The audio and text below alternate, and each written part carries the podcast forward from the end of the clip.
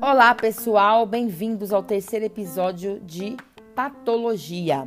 Neste episódio, eu continuo falando sobre as lesões celulares reversíveis, mais especificamente, vou tratar da degeneração gordurosa ou esteatose celular, ou ainda esteatose hepática. Você vai descobrir daqui a pouquinho por quê. Bons estudos e até já!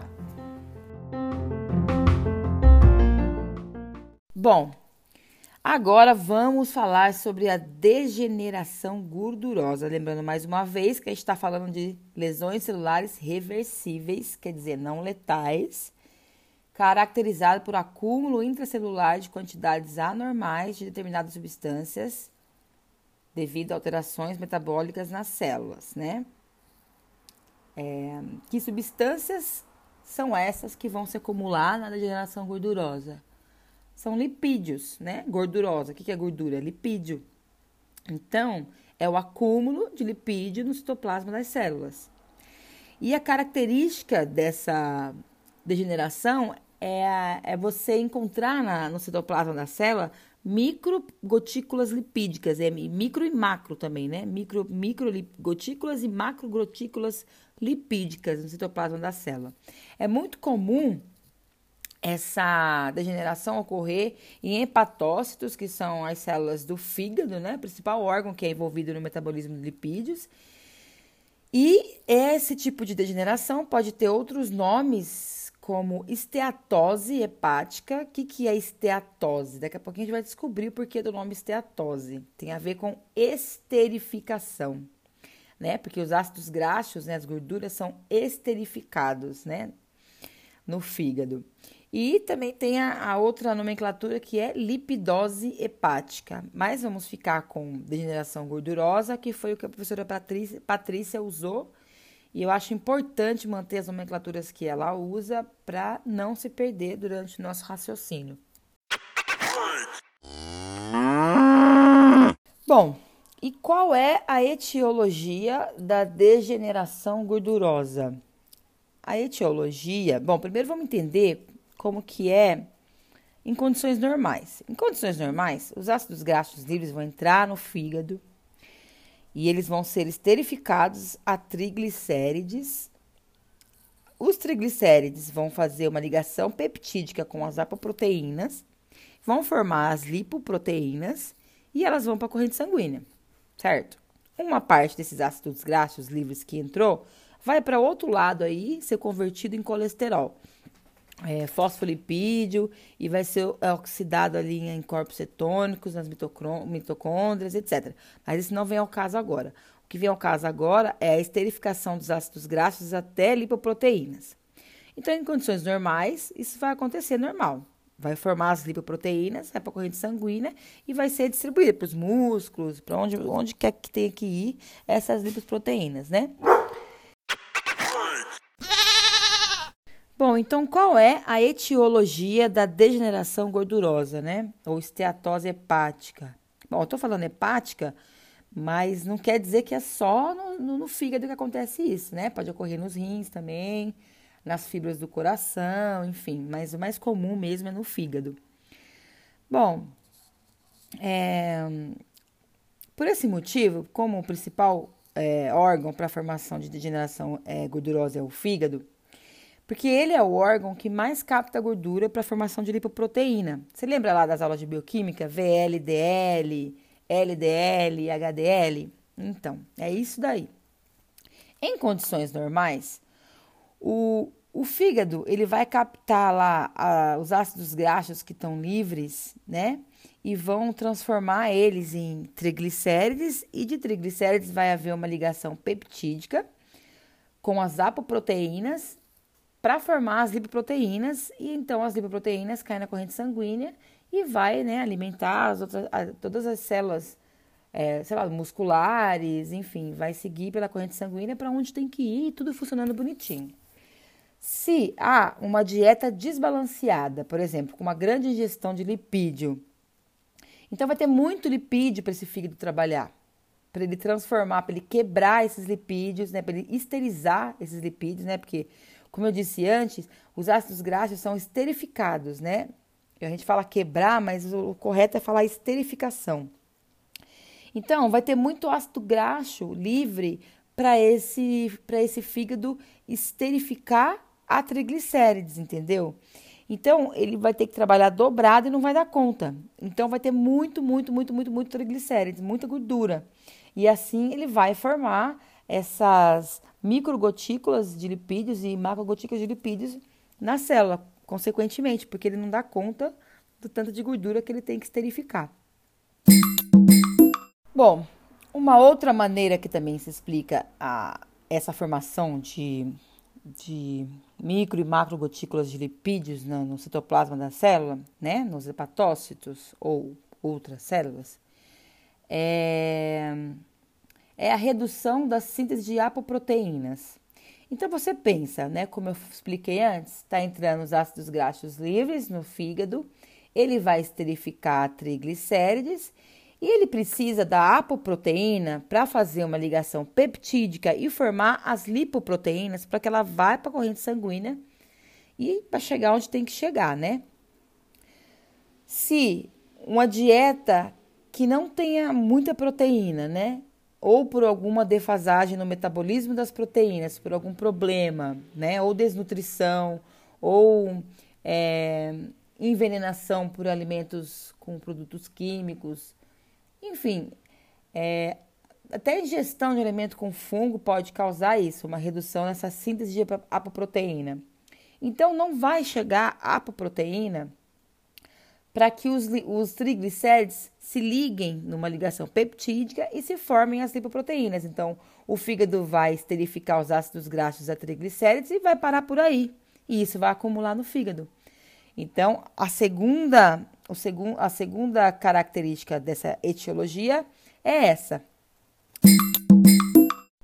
Uma outra causa para que isso aconteça, né, esse depósito de, de gordura no fígado, né, é uma lesão mitocondrial. Por que, que isso acontece? Porque essa, uma lesão mitocondrial pode, pode ocasionar uma inibição da oxidação dos ácidos graxos a corpos cetônicos então, eu só tinha explicado o que, que acontece com os ácidos graxos livres, formando triglicérides, se junta com as apoproteínas numa ligação peptídica e se formam as lipoproteínas. Só que o que eu não disse que não era que antes, que não era para confundir você exatamente por isso, para não te confundir, não me confundir, é que uma parte desses ácidos graxos livres que entram no fígado, eles vão para fazer outro trabalho.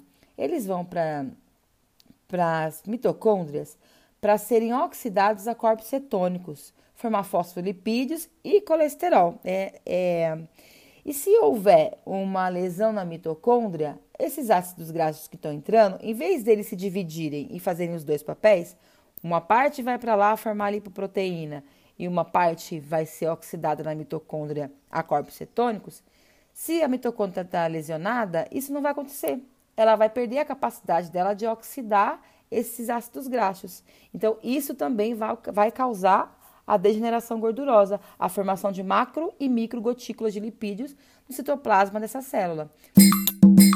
A quarta causa que pode ocasionar a degeneração gordurosa é a anorexia. O que, que a gente entende por anorexia?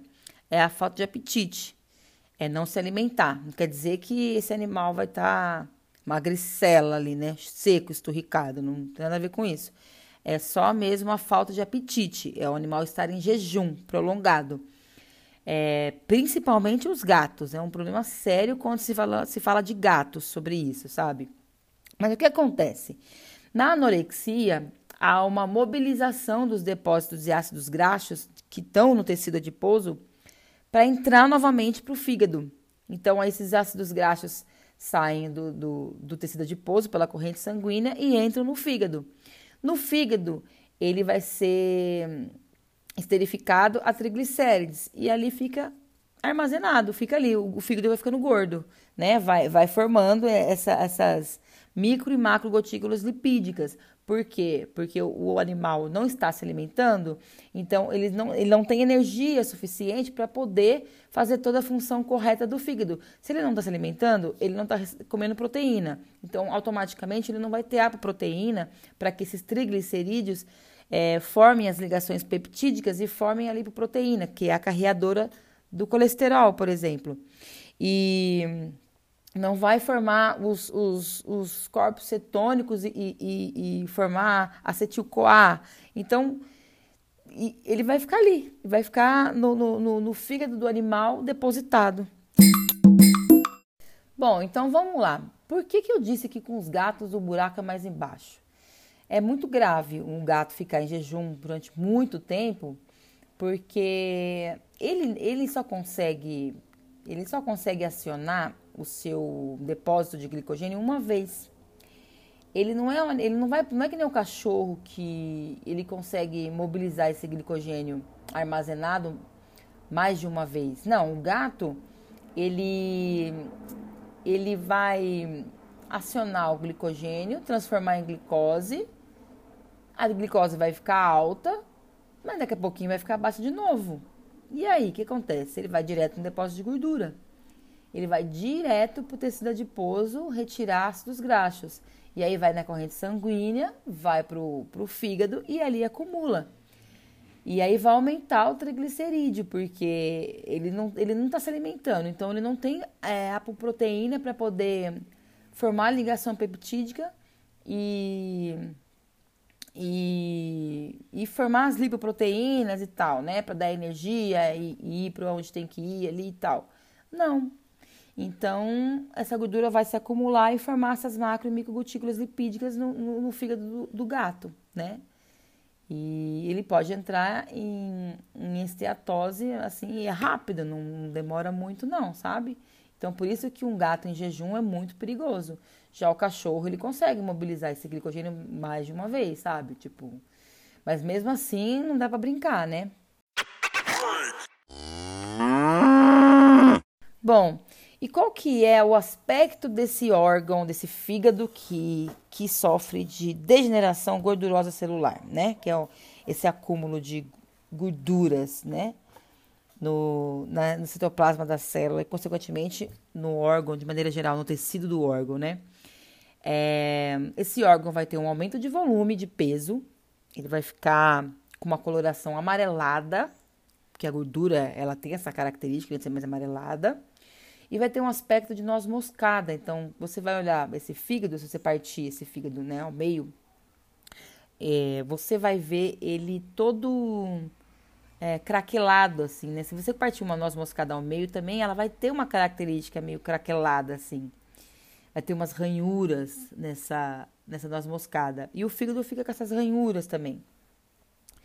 E quando você cortar ele ao meio também, você vai ver que ele tem uma consistência amolecida, assim, meio amanteigada, né? Que é característico mesmo de gordura. Agora, microscopicamente, o que, que você vai poder identificar nessas células, né? Elas vão estar tumefeitas, né? É, o citoplasma vai estar vacuolar. O que, que isso, isso, significa? Que vai ter a presença desses macro e micro gotículas de lipídios, que é o que eu venho falando e repetindo várias vezes, que é para bem registrar isso, que é uma característica muito fácil de identificar nesse tipo de, de, de degeneração que são um monte de bolinha branca, que são gorduras. É um monte de bolinha branca. Assim. Você vai ver as bolinhas brancas e o núcleo puladinho delas. Bolinha branca, o núcleo puladinho. E vai ter umas bolinhas maiores e umas bolinhas menores, né? Que essas bolinhas que eu tô falando de maneira chula, assim, é a macro e a micro gotícula lipídica. E esse, esse núcleo que vai estar periférico e é descentralizado, né? Ele, ele, ele, ele faz assim, ele fica mesmo é, periférico justamente por quê? Porque os contornos das células vão estar irregulares, mal delimitados. E, e se você olhar, você vai perceber que tem um aspecto de óleo em água. É a mesma coisa de você jogar um pouquinho de óleo dentro de um copo d'água. Vai formar aquelas gotículas, aquelas, aquelas, aquelas gotículas de óleo, né? De gordura. E é a mesma coisa. Quando você usar aqueles materiais pra, pra, é, de coloração, você vai ver que vai ter os núcleos roxinhos assim, a, a, o citoplasma vai estar tá rosa, né? Os núcleos roxinhos e essa, essas macro e micro gotículas, né? Esse, esse citoplasma vacuolar, todo ali branquinho de gordura, parecendo mesmo um aspecto de óleo em água, né? A gente tem aqui no slide é, um fígado com degeneração gordurosa numa fase aguda, que tem, que tem umas bolinhas pequenininhas, um monte pequenininha e uma outra grande assim. Agora, quando o fígado está com degeneração gordurosa já numa fase crônica, bem avançada, né? Vai ter um monte de bola assim grande já, de, de vacuolar, né? Esse citoplasma vacuolar, um monte de bolsinha de macro e micro gotículas lipídicas, assim, um monte, assim, bem grande, assim, você bate o olho e você não tem como confundir com outra coisa, que é muito característico mesmo, assim.